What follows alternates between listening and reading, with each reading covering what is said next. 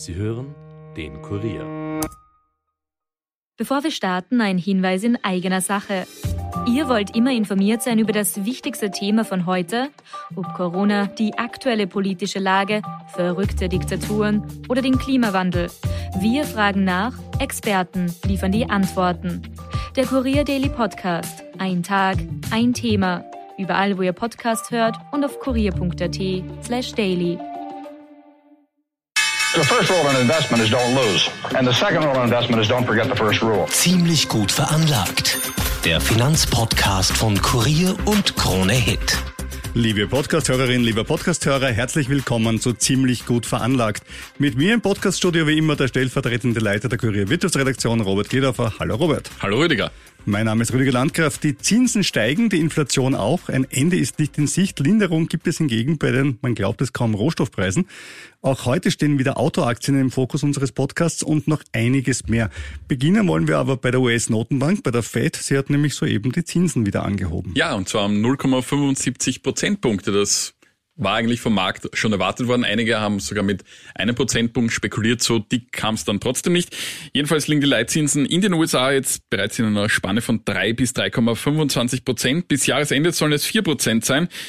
Und jetzt wird Fact-Chef Jerome Paul bereits mit Paul Volcker verglichen, Rüdiger. Nämlich der war bekannt dafür in den 70er und 80er Jahren die Zinsen sehr stark angehoben zu haben, um die Inflation ein Stippchen zu schlagen. Aber Ja, soweit Daran wollen wir uns nicht erinnern, weil wie es Ende der 70er Jahre in den USA ökonomisch ausgesehen hat. mit Richtig, ja. Er hat das- Hypothekarzinsen von 18 Prozent bei gleichzeitigem Schrumpfen dann, der Wirtschaft. er hat das dann überzogen, richtig. Und das, glaube ich, wird der Paul nicht machen. Hoff, hoffen wir mal, dass er daraus gelernt hat von seinem Vor, Vor, Vor, Vor, Vorgänger. Und ja, also jedenfalls ist es sehr viel, weil aber auch die Inflation sehr hoch ist in den USA mit mehr als 8 Prozent. Ja. Das ist viel. In den Europa ist es allerdings noch mehr mit 9,3 Prozent. Und ja, trotzdem sind hierzulande die Leitzinsen mit 1,25 Prozent deutlich geringer. Und auch wenn es bis Jahresende bei mehr als 2 Prozent sein sollte, also 2,25 wird ja spekuliert, ist es noch immer mehr als, ist es noch immer weniger als die Hälfte wie in den USA und man kann sich daher ausrechnen, wohin sich Investoren wenden werden. Wobei man ja sagen muss, dass in Europa auch die Wirtschaft jetzt weniger gut dasteht als in den USA und aufgrund der Krise oder dem Krieg in der Ukraine ja dann noch mehr Unheil droht als jetzt in den Vereinigten Staaten. Ja, man kann sich auch ausrechnen, welchen indirekten Inflationsdruck wir damit reinbekommen werden, weil natürlich Rohstoffe nach wie vor weitgehend im Dollar gehandelt werden. Und wenn der Dollar zum Euro steigt, und das ist ja mit höheren Zinsen in den USA ja mehr als wahrscheinlich, dann spüren wir es natürlich auch noch Ja, einmal. und die, die Energiekrise drückt halt weiterhin sehr, sehr stark. Damit sind wir doch schon wieder bei unserem zweiten Thema. Bevor wir dann zu Aktien kommen, ich schwöre es, aber man muss ja über diese makroökonomischen Dinge auch kurz mal reden. Die Energiepreise. Äh, Was gibt's Neues von unseren Freunden bei der Wien Energie? Ja, in aller Kürze. Wir haben ja letztes Mal schon berichtet äh, über das Abschlussgutachten. Jetzt ist das finale Abschlussgutachten da, das ja von der Stadt Wien in Auftrag gegeben wurde. Und was rausgekommen ist, ja, alles korrekt und richtig.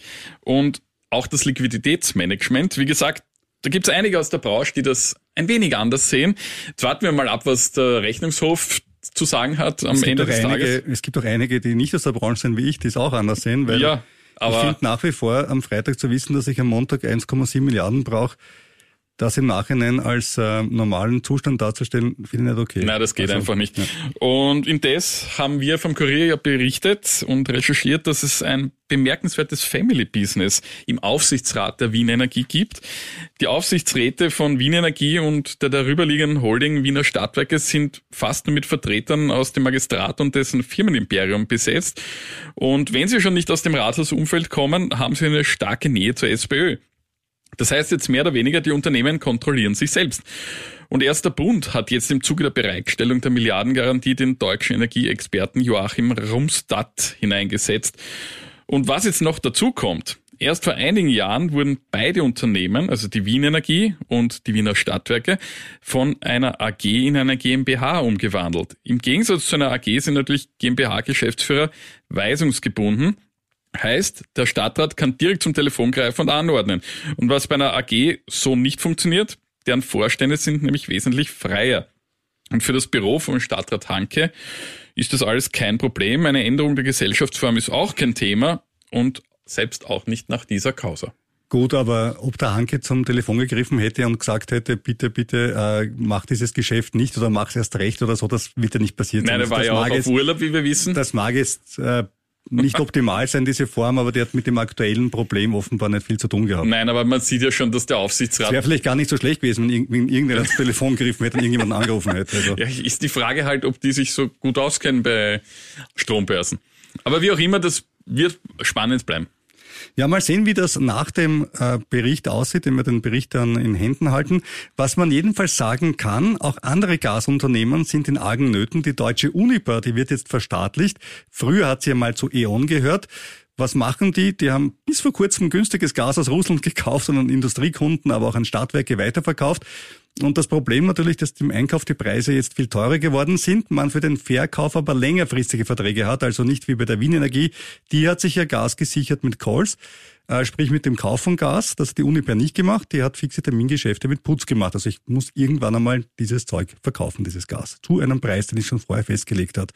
Was ist dann passiert? Die Aktie ist seit Beginn von Putins Krieg um 92 Prozent gefallen. Größter Aktionär ist bislang übrigens nicht irgendeine Privatfirma, die jetzt gerettet wird, sondern die finnische Fortum, die wieder mehrheitlich dem finnischen Staat gehört. Man kann also sagen, der finnische Staat geht raus, der Deutsche rein. Und zwar einerseits mit frischem Geld, das die Unipa dringend braucht, also eine Kapitalerhöhung kommt hier. Und andererseits auch der Erwerb von Aktien. Hier bietet der deutsche Staat den Finnern Fortum 1,70 Euro pro Aktie. Wir haben uns heute angeschaut. Die Aktie steht aktuell bei 2,40. Also sie bieten ihnen deutlich weniger, als die Aktie aktuell steht. Dennoch ist die Fortum-Aktie heute um 20 Prozent raufgeschossen. Also offenbar haben da einige Investoren eh schon mit einem Totalverlust in Deutschland gerechnet und sind froh, dass man nur 95 Prozent verloren hat. Hm. Apropos Energiepreise, der europäische Großhandelspreis für das bitter benötigte Gas könnte im kommenden Winter deutlich fallen. Laut einer Prognose der Investmentbank Goldman Sachs ist es wahrscheinlich, dass sich der Preis für eine Megawattstunde im ersten Quartal 2023 mehr als halbiert, von derzeit etwa 200 Euro auf weniger als 100. Der Grund, die erfolgreichen Bemühungen der EU, Gas vermehrt aus nicht-russischen Quellen zu kaufen. Im September gaben die Gaspreise zwischenzeitlich etwa 30 Prozent nach und lagen das erste Mal seit Ende Juli wieder bei 180 Euro pro Megawattstunde. Jetzt aber das große Aber. Die Volatilität bleibt hoch, ebenso wie das grundsätzliche Preisniveau. Im fünfjährigen Durchschnitt kostete eine Megawattstunde im September weniger als 30 Euro. Also 30 Euro zu 180 Euro, hm, ist noch immer Faktor eigentlich sechs. sehr viel. Und für die Haushalte, die heuer teils empfindliche Preissteigerungen hinnehmen mussten, zeichnet sich deswegen noch lange keine Entspannung ab. Denn die meisten Versorger planen ihren Einkauf langfristig. Die Spitzen bei den Großhandelspreisen wurden also nicht an die Endkunden weitergegeben. Das dicke Ende könnte also noch kommen. Ja gut, also wir als Endkunden äh, wissen eh schon ungefähr, wie die Gaspreise sich erhöhen werden und das ist äh, durchaus gigantisch, was Ja. sich da abspielen wird. Ja. Da wird uns dieser Energie 500er, der gerade verteilt wird, nicht helfen. Meine Frage an dich, hast du ihn eigentlich schon bekommen? Ja, das war sehr lustig bei mir, nämlich ich, also meine Ja. Frau war daheim. Ja. Postel hat natürlich nicht geläutet. Ich bekam einen gelben Zettel hinterlegt vom Klimaministerium, Einen RSA? RSA oder RSB, Ja, keine so Ahnung. blau. Ja. Ich war mal Briefträger, ich kenne mich Ja, aus. ne? ja. Und ähm, ich durfte nämlich zur Post gehen dann. Ja. Ja, weil, wie ich dann ein bisschen nachgelesen habe, im Gegensatz zu dem, was das Klimaministerium gegenüber dem ORF behauptet hat, dass es Einzelfälle seien, waren es laut Standard ungefähr eine Million Menschen in Österreich, die So Jetzt- viele, Einzelfälle. viele Einzelfälle, die diesen Gutschein nämlich äh, nicht aufs Konto bekommen haben, sondern in Form dieses Du Sodexo-Gutscheine. hast, Und- auch, du hast das bekommen, dass sie diese Lebensmittel machen? Ja, ich musste dann zur Post gehen. Ich musste zur Post. Ich muss das jetzt wirklich erzählen. Ja, das erzähl das, das ist eine gute. Geschichte. Ja. Ich musste zur Post gehen. Diesen Fre äh, diese Woche ging ich zur Post also. Waren natürlich schon einige andere Leute vor mir, die auch ihre Gutscheine einlösen wollten. Zum Teil Pensionisten. Okay, die sind nicht bei Finanz Online. Ich muss dazu sagen, ich bin ungefähr seit 10 oder 15 Jahren bei Finanz Online. Also jetzt, hm? und mein Konto scheint da auch auf. Jedenfalls ging ich dann zur Post und bei der Post waren die schon ein bisschen genervt, weil natürlich ständig Leute kamen, die ihre Gutscheine abholen kamen. Ähm, Also nicht die Gutscheine abholen, sondern die Gutscheine in Cash tauschen. Oder und da zuerst, sind wir beim Problem. Zuerst also, ja, zuerst muss ein Gutschein abholen, klar, weil er ja hinterlegt wurde. ne, Ja, genau, da holst du den Gutschein ab und dann, dann kommt die Frage, ja, und, oder besser gesagt, dann kommt kommt's dazu, ja, und ich will jetzt das Geld dafür haben und dann wird es gesagt, ja, das Geld können wir Ihnen jetzt nicht auszahlen, erst am Nachmittag, weil da kommt dann die Geldlieferung. ähm, ich habe das dann so gelöst, es gibt nämlich noch, einen, noch eine zweite Möglichkeit, man kann sich nämlich, wenn man seine Kontodaten mit hat, auch von über die Bank 99 direkt bei der Post dann quasi überweisen lassen von der Bank 99 aufs eigene Konto. Es dauert jedenfalls das Prozedere ungefähr fünf Minuten. Jeder zweite Kunde holt sich diese Guckscheine ab. Man kann sich ungefähr vorstellen, wie die Postler freut sind. Ja. Und dann gibt's noch so lustige Witze, wie ich eben dort war, so, aha, das ist eine Bank, da gibt's kein Geld. Interessant.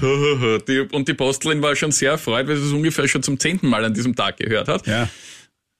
Kleiner Verweis in Kostis auf den Corona History Podcast, wenn sowas wirklich passiert, Kreditanstalt 1931. Kann man, kann man auch in unsere herrliche Serie, die so erste Art, Republik. Eine Art Bankrun, wenn man das, Ja, wenn man es böse formulieren möchte. Ja. Ein Bankrun auf Österreichisch. Der, der Ja. schwarze Freitag bei uns halt mit Lebensmittelmarken rennen alle zur Post. Es Ja. ist nicht ganz so wie in der Wall Street. äh, ja, aber ich frage mich wirklich, wer sich da dabei was gedacht oder organisiert hat, weil es kann nicht sein, dass von neun Millionen Bezugsberechtigten ungefähr eine Million Gutscheine bekommt und diese dann so mühsam bei der Post ausbezahlt oder übergeben werden. Und äh, wie kommt eigentlich die Post dazu? Wie kommen die Postmitarbeiter dazu? Äh, wie kommen die anderen Kunden dazu, die eigentlich nur Backerl aufgeben oder holen wollen? Es ist wirklich eigentlich eine Unfähigkeit sondergleichen. Ja. Und während wir in Österreich darüber schimpfen, dass wir vom Staat ein bisschen was von dem Steuergeld zurückkriegen, das wir gezahlt haben und das in einer Form, die nicht ganz praktisch ist, gibt es woanders ganz andere Probleme, zum Beispiel in der Ukraine, das ist klar, gar keine Frage, aber auch in Russland, wo jetzt ja diese Teilmobilmachung ansteht und auch ökonomisch rennt der nicht ganz so rund. Ja, Russland musste nach Verkündigung dieser Teilmobilmachung die Anleihenauktion abblasen, die eigentlich geplant gewesen wäre. Nämlich die Begründung war, es habe an Geboten auf akzeptablem Niveau gemangelt. Ja, Es will keiner ein Anleihen eines Landes kaufen, das gerade in den Krieg zieht. Ja. Also ich meine, Oder noch den Krieg eskaliert jetzt eigentlich. Man muss es ja sagen, der Krieg läuft ja schon seit Ja. einem halben Jahr, aber es, ja, die, Kriegsanleihen Zeiten- haben ja, vielleicht Das wollte ich gerade sagen. Also äh, wenn man äh, zurückblickt, 1914, 1915 Kriegsanleihen in Österreich, ja, und man weiß, was man weiß, wie es geendet hat. Man geendet konnte sie sich nachher aufs Klo pflastern oder so wo- ungefähr. wenn man den und, noch hatte. Ja. und jetzt kann man natürlich sagen, vielleicht gibt es ein paar patriotische Russen, die da investieren würden. ja, aber ich glaube, Wladimir Putin könnte es von seinem eigenen Geld, ich glaube, es Natürlich. ging da gerade mal um 30 Milliarden Rubel, sein Vermögen wird auf 15 Milliarden Dollar geschätzt. Ja, also 30 Also Milliarden Rubel sind ja- ungefähr eine halbe Milliarde Euro. Also da kommt man, Ja, also da kommt er schon hätte durch. er was machen können, Ja. wollte er offensichtlich nicht, selbst in seine Bisschen- eigenen bisschen Patriotismus Taschen greifen. sein, ja. Nein, das wollte er nicht. Ja, und ausländische Investoren sind natürlich da überhaupt nicht sehr, sehr interessiert daran, logischerweise. Jedenfalls ist das ja nur ein Aspekt. Ähm, jetzt hört man immer, dass der Kreml sehr viel Energie exportiert in Form von Gas und Öl und die Preise sind zu hoch und er verdient damit sehr gut. Ja, das stimmt. Aber es gibt ja auch noch eine andere Seite der Medaille. Die hat jetzt die größte europäische Ratingagentur Scope aufgegriffen. Sie sagt, dass die russische Wirtschaft voraussichtlich bis 2030 brauchen wird, um wieder das Vorkriegsniveau zu erreichen. Weil wegen der Sanktionen wird das BIP bis Ende nächsten Jahres um etwa 8% unter dem Stand des Vorjahres sinken. Erschwerend komme hinzu, dass die russische Wirtschaft von importierten Komponenten für Maschinen, Elektrogeräte, Computer, Autos und Pharmazeutika abhängig ist. Und das sieht man ja schon, wenn dann Laders wieder gebaut werden, ohne irgendwelche technologischen natürlich. Komponenten Weil auf dem Stand der 80er. Das ist ja der Punkt, weil äh, nur weil Lada draufsteht, heißt ja noch lange nicht, dass nur Lada drin ist. Also heutzutage Ja, hast du so eine Vernetzung der So. Kfz-Industrie. ja, und das sieht man, wenn man sich, wenn man, wenn Russland wieder auf sich allein gestellt ist, was das eigentlich heißt. Jedes Land, wenn es auf sich allein gestellt Natürlich. wäre, hätte das Problem. Natürlich. Ja, in dem Fall sieht man es halt Ja, augenscheinlich. Sie, ne? Sie haben es halt ausprobiert, ja. Genau.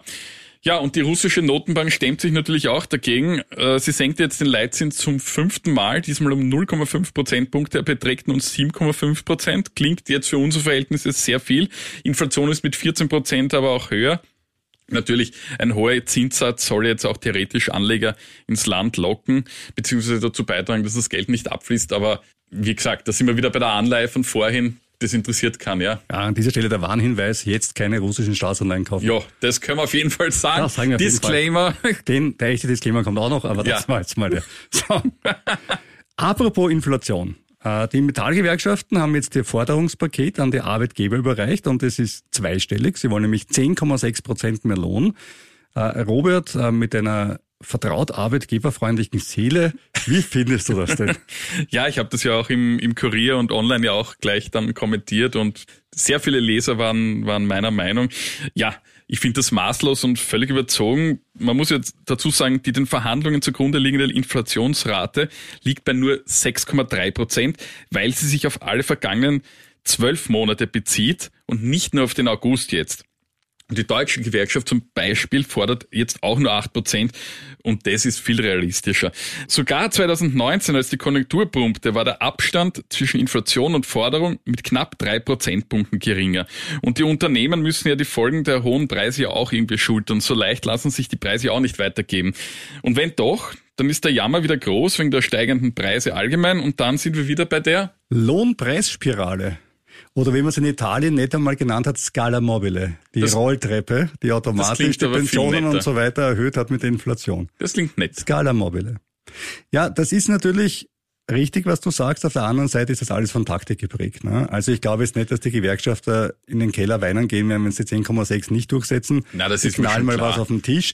Die andere Seite sagt, na, Inflationsabgeltung ist ja auch komplett unmöglich. also von ja beiden so. Seiten sind die Anfangsforderungen Nur so, dass du denkst, das wird nie was. Und interessanterweise haben wir alle gelernt, wie von Zauberhand nach drei bis vier Verhandlungsrunden, einem kleinen Warnstreik oder einer Betriebsversammlung auf einmal haben wir es dann wieder. Ja, du, Rüdiger, das ist ja immer so. Ein Ritual. Das, das ist ja ein Ritual, genau wie von Anfang an, die Forderungsübergabe, bla bla bla bla bla bla. Nur, was ich wirklich sagen muss, zweistellig zu fordern, das ist Chutzpe. Das ist wirklich Chutzpe. Ja, aber wenn die andere Und Seite, wenn die andere Seite reingeht mit fünf, bei einer Inflationsrate von acht.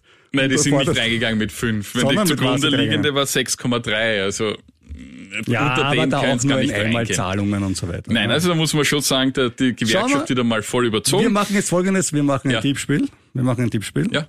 Wir tippen jetzt, Robert, wo denkst du, wird der Metaller Abschluss liegen? Der wird zwischen 7 und 8 liegen und dann wähle ich halt die goldene Mitte 7,5. Und ich sage, er wird liegen bei 7,4 und einer Einmalzahlung von 1200 Euro. Gut, das, du unterbietest mich jetzt so wie die Hörer beim Krone-Hit äh, Schätzspiel jeden Morgen. Ja, ich höre das jeden Morgen, ich habe gelernt davon. Ja. ja, eben, das ist eindeutig, ja. Das sind die ganz Mutigen, die, die immer, die immer genau. einen Prozentpunkt ja. tiefer ansetzen. So, jetzt machen wir das, wofür wir nicht bezahlt werden, nämlich wir schauen auf die Aktienmärkte. Ja, ja. ja. Ja, ja die schaue ich mir gerne an, die Aktienmärkte. Na, ich schaue sie mir nicht gerne an, die Aktienmärkte, aber ich schaue sie mir halt trotzdem an, weil äh, man muss sagen, die letzte Woche war ja wieder eher mies, muss man sagen. Also der Nasdaq hat so sich von seiner Sommer-Zwischendurcherholung ja. eine schöne Herbstgrippe zugezogen, ist das ordentlich runtergerauscht. Das ist ein bisschen so äh, invers zu den Corona-Infektionszahlen. Ja, und da ein Zusammenhang besteht, gute Frage. Ja, das wäre interessant. Aber ich habe jedenfalls einen Aktientipp für dich. Ja, dann bitte, bitte, lass hören. Äh, vielleicht kommt mal wieder was Positives. Hm, weiß ich nicht, aber es ist zumindest eine App, die mir viel Freude gemacht hat okay. und mit der ich im Schnitt 45 Minuten am Tag verbringe. Was könnte das sein? Ähm, Tinder wird es bei dir eher nicht sein. Wieso nicht? Weil du glücklich vergeben bist. Ja, stimmt.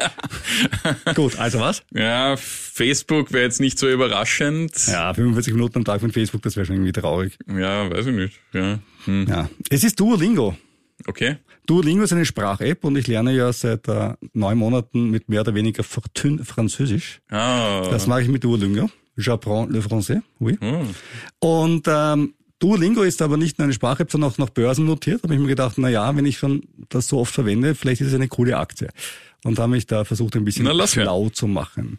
Also die gute Nachricht ist, Duolingo macht das, was man von einer Wachstumsfirma erwartet. Sie wachsen. Das ist ja? super. 2020 im Corona-Jahr sehr stark um 100 Prozent. Gut, da waren es allen Fahrt, also alle halt Sprachen gelernt, das ist eh gut. Aber auch danach sind sie weitergewachsen, nämlich 55 Prozent letztes Jahr und auch dieses Jahr liegen sie bisher bei 47 Prozent. Also das Wachstum ja. ist nach wie vor fein. Wie verdienen Sie Ihr Geld? Zum einen aus Werbung. Wenn man nicht zahlen möchte, bekommt man Werbung in die App eingespielt und zum anderen von Abos. Die Zahl der Abonnenten ist ebenfalls gestiegen, nämlich 23 Prozent der täglich aktiven Nutzer zahlen bereits. In China sind sie im Rahmen des Verbots oder zumindest der, sagen wir mal, sehr strengen Regulierung der kommunistischen Partei aus den Stores gefallen, mittlerweile aber wieder drinnen. Soweit die guten Nachrichten. Die schlechten stehen dann unterm Strich. 2021 haben sie rote Zahlen geschrieben. Dieses Jahr sagt das Management aber schwarze Zahlen voraus. So richtig profitabel sind sie aber nicht und das stört auch die Analysten, zumal die Aktie noch immer sehr teuer ist. Aktienwert ist der zehnfache und jetzt kommt's, nicht Gewinn, sondern Umsatz. Ja, also nicht KGV, sondern Umsatz, ganz wichtig. Ja. Und äh, damit sich das rechtfertigen lässt, muss das Wachstum natürlich weiter steil weitergehen und der Profit weiter steigen. Und ich glaube, das ist mir alles ein bisschen zu steil von der Prognose her. Deswegen bleibe ich eher beim Sprachenlernen bei Duolingo. Positiv für Duolingo und viele andere wäre allerdings eine Sache, wenn in den USA kartellrechtlich das Mitschneiden von Google und Apple bei den App-Verkäufen und den In-App-Käufen vermindert würde.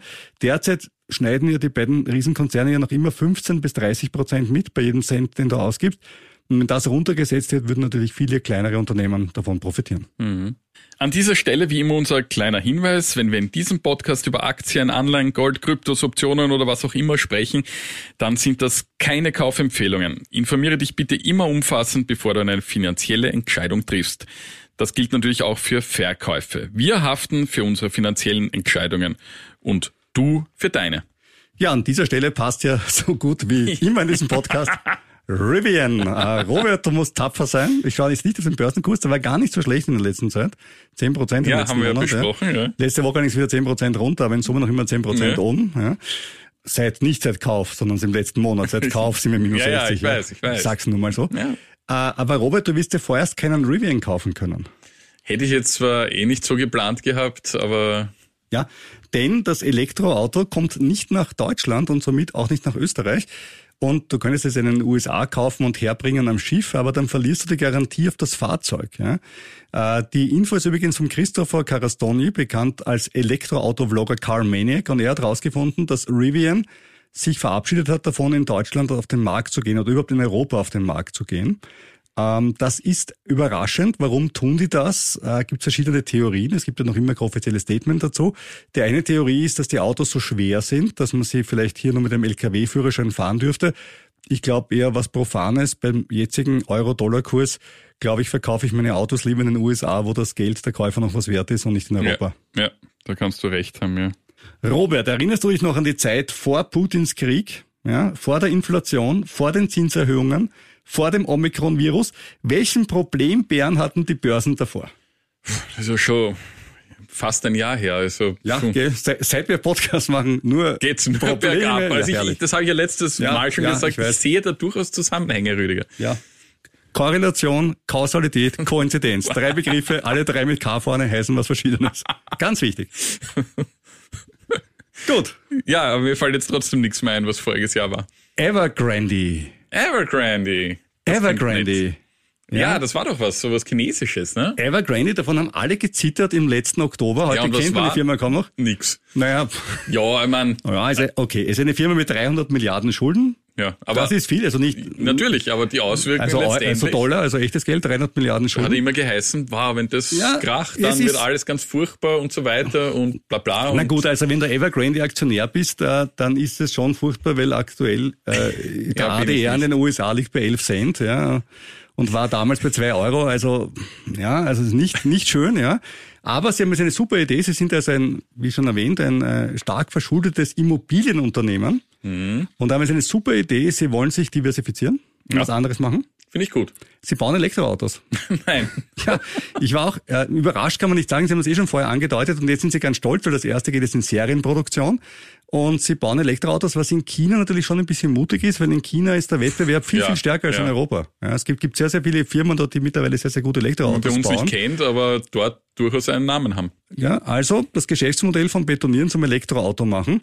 Die Idee gab es übrigens schon vorher, nämlich in Vietnam, witzigerweise. Da gibt es eine Firma, die heißt Winfast. Die kommen jetzt nach Europa mit ihren Autos. Und die gehören auch einem Immobilienkonzern und sind auch dann ins Elektro eingestiegen. Die kommen jetzt nach Europa und äh, den ersten SUV wird man bald kaufen können. Was glaubst du, würde so ein vietnamesischer SUV in Europa kaufen? Wie könnten die den preisen? Naja, Ein großes Teil. Das aus. Vietnam, du musst den Preis relativ tief ansetzen, damit du in Europa jemanden hinterm Ofen Ja. hervorlockst. Ja, also Gut, SUV, Elektro, naja, 50 50.000. 80.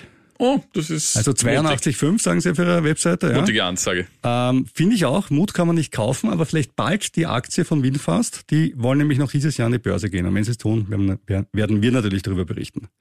Und wenn wir schon bei Elektroautos sind, was kann da natürlich nicht fehlen? Unser Elon Musk Weekly. Elon Musk äh, streitet ja mit Jack Dorsey gerne. Jack Dorsey ist uns ein Begriff. Das ist ein wunderschöner Mann, der Chef von Twitter war und jetzt ist er auch noch äh, Chef von Square und hat früher als Model gearbeitet. Und jetzt kann Elon Musk sagen, ich spiele in der gleichen Liga, denn seine Ex-Freundin hat Fotos von Elon Musk um 160.000 Euro versteigert. Ja? Ja. Und 16.000 Euro dafür für eine Geburtstagskarte. Musk war damals 23 Jahre alt. Also er kann auch sagen, mit meinen Fotos kann man auch Geld verdienen. Hätte man sich mit Elon Musk jetzt nicht so gedacht, aber auch das geht. Robert, eine Frage an dich. Äh, wer hat am meisten Geld in Tesla investiert? Also ich, ich bin's nicht. Gedanklich du. ich habe ich hab mit Tesla Geld verdient, wirklich. ja, auf den komme ich jetzt nicht. Es ist weder Elon Musk noch der legendäre Gründer von Oracle, Larry Ellison, der nebenbei eine Insel auf Hawaii besitzt. Es ist trrrt, Trommelwirbel Leo Kogoyan. Kenne ich nicht. Ja, also kein großes Aha-Leben, es ging mir genauso. Äh, er hat bislang zwei Milliarden Dollar in Tesla-Aktien gesteckt. Äh, Ellison und Musk deutlich weniger, aber sie sind halt schon länger dabei und deswegen haben sie einen höheren Anteil. Er hatte mittlerweile den dritthöchsten Anteil, der gute Mann, der Leo Kogoyan. Den kennen wir nicht. Was macht denn der so? Der hat eine IT-Firma, die offensichtlich viel Geld abwirft, ist ein US-amerikanisch-chinesischer Geschäftsmann, der in Singapur lebt und er hat ein schönes Anlagekredo, das ich dir verraten möchte, habe ich bei Bloomberg gehört. Ja, lass hören. Manchmal gewinnst du, manchmal verlierst du. Glücklicherweise gewinne ich häufiger, als ich verliere. Super. Ja? Und jetzt sein, sein, seine Strategie. Ja. Konzentriere dich auf eine Aktie in diesem Fall Tesla, vertraue stets auf Elon Musk und kaufe bei jeder Kursschwäche fleißig nach. So, so, so, so, macht man das. Ja. ja gut, also nochmal unser Disclaimer. Ja, ich, nicht zu Hause nachmachen. Ja. ja. Vielleicht bis auf das Nachkaufen. Das ist der einzige Teil, wo ich sage, ja, wenn ja. ich ein Unternehmen glaube, kaufe ich. Ne?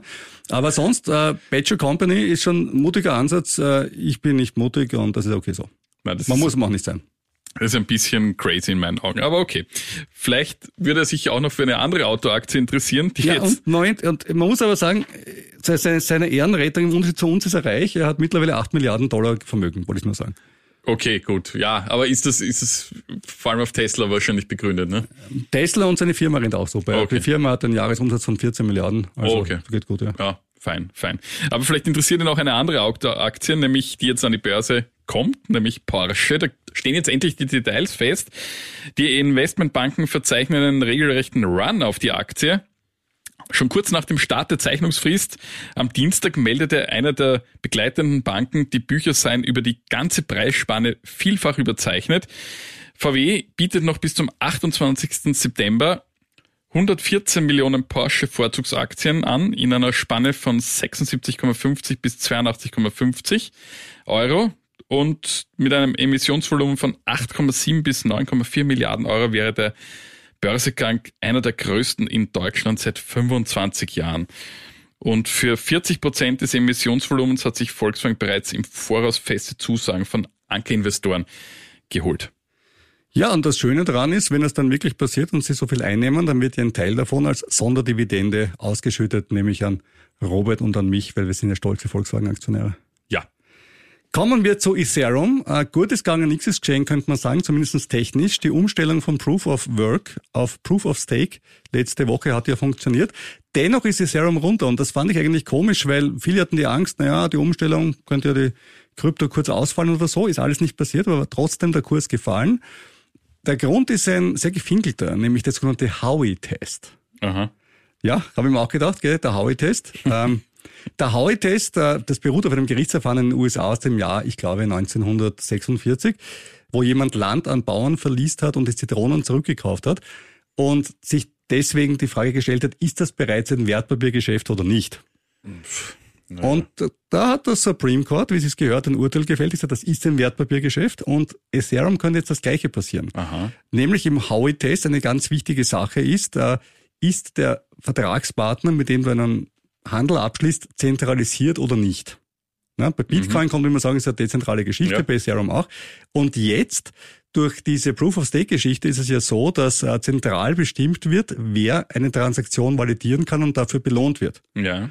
Dadurch ist es zentralisiert. Und da glauben jetzt einige, dass äh, das US-Finanzministerium hergehen könnte und sagen könnte, willkommen Ethereum im Bereich der Wertpapiere, dann gibt es ein Wertpapierprospekt und alles, was noch zur alles, was noch dazukommt, äh, um dieses Wertpapier für die Anleger sicher zu gestalten, was halt nicht unbedingt das ist, äh, was die Krypto-Menschen im Wilden Westen wollen. Sagen wir es mal so. Das ist nicht so das, was die Community schätzt, weil die wollen ja eher ein bisschen im Dunkeln bleiben und im Verborgenen. Ja, Kryptos sind ja angeblich das neue Gold, äh, aber wie geht's eigentlich dem richtigen guten alten Gold, Rüdiger? Ja, du würdest sagen, ganz schlimm, aber ich finde es ganz okay. Also der Preis für eine Unze fiel in der Vorwoche auf 16,60 Dollar. Das ist natürlich der tiefste Stand seit April 2020, also sprich seit dem Start von Corona. Man merkt auch hier, dass die steigenden Leitzinsen belasten, denn Gold zahlt ja bekanntlich keine Zinsen. In Euro schaut die Sache aber nicht so schlecht aus, plus 4 Prozent, in Dollar sind es minus 8,4. Der Rest eben ist die Euro-Abwertung zum US-Dollar. Dennoch, interessanterweise, auch in Dollar ist das Gold besser gelaufen als Aktien. Wir haben uns angesehen, der S&P 500 minus 19 Prozent seit Jahresbeginn, das Gold minus 7,6 Prozent. Beides in US-Dollar gemessen. Die Überlegung, dass Aktien Dividenden zahlen und gleichzeitig über echte Werte verfügen, ja, also auf die Art quasi das Beste ist in Inflationszeiten, die ist ja, die haben wir auch alle vertreten, aber die ist ja von der Psychologie und der Börse weitgehend verdrängt worden. Oder wie würdest du das einschätzen? Nein, das sehe ich, sehe ich eigentlich auch so, ja. Das Psychologie macht sehr viel aus, ja. Und auch, und auch natürlich äh, immer das Prinzip, dass Aktien halt ganz selten zum Buchwert erhältlich sind, außer die Citibank, wie wir gestern, ja, ja. wie wir in der letzten Folge erwähnt haben, äh, sondern äh, halt auch die zukünftigen äh, Gewinne drinnen sind und bei den konjunkturellen Wolken, die wir am Himmel sehen, da ist man natürlich dann ein bisschen pessimistisch. Ja. Komme ich noch zu einer heimischen Aktie, nämlich zu Lenzing. Da gibt's auch weniger gute Nachrichten. Der oberösterreichische Faserhersteller setzt seine Ergebnisprognose für das laufende Geschäftsjahr aus und begründet das mit einer drastisch verschlechterten Entwicklung des Marktumfeldes im laufenden Quartal. Und ich zitiere aus der Nachricht, die das Unternehmen ausgesandt hat, der weitere Verlauf des Geschäftsjahres kann aufgrund der äußerst geringen Visibilität auf der Nachfrageseite sowie der hohen Volatilität bei den Energie- und Rohstoffkosten nur bedingt eingeschätzt werden. Erst vorige Woche meldete Lenzing beim Arbeitsmarktservice Kurzarbeit an für die Produktion am Standort in Heiligenkreuz im Südburgenland, weil es wegen des hohen Gaspreises derzeit nicht möglich ist, dort profitabel zu produzieren. Die Aktie verlor diese Woche rund 20 Prozent. Ja, ist die Frage jetzt, ist es ein guter Einstiegskurs? Weil so eine Firma wie Lansing wird es wohl überleben. Ja, das ist sicher eine gute Aktie an, an und für sich. Ja. Das war's wieder für dieses Mal. Wer uns schreiben möchte, bitte ein ziemlich gut veranlagt, at kurier.at. Wir freuen uns, wenn ihr uns schreibt und uns bewertet und noch besser abonniert. Und natürlich auch nächste Woche wieder reinhört, denn dann sind wir vielleicht reicher. Aber sicher weiser.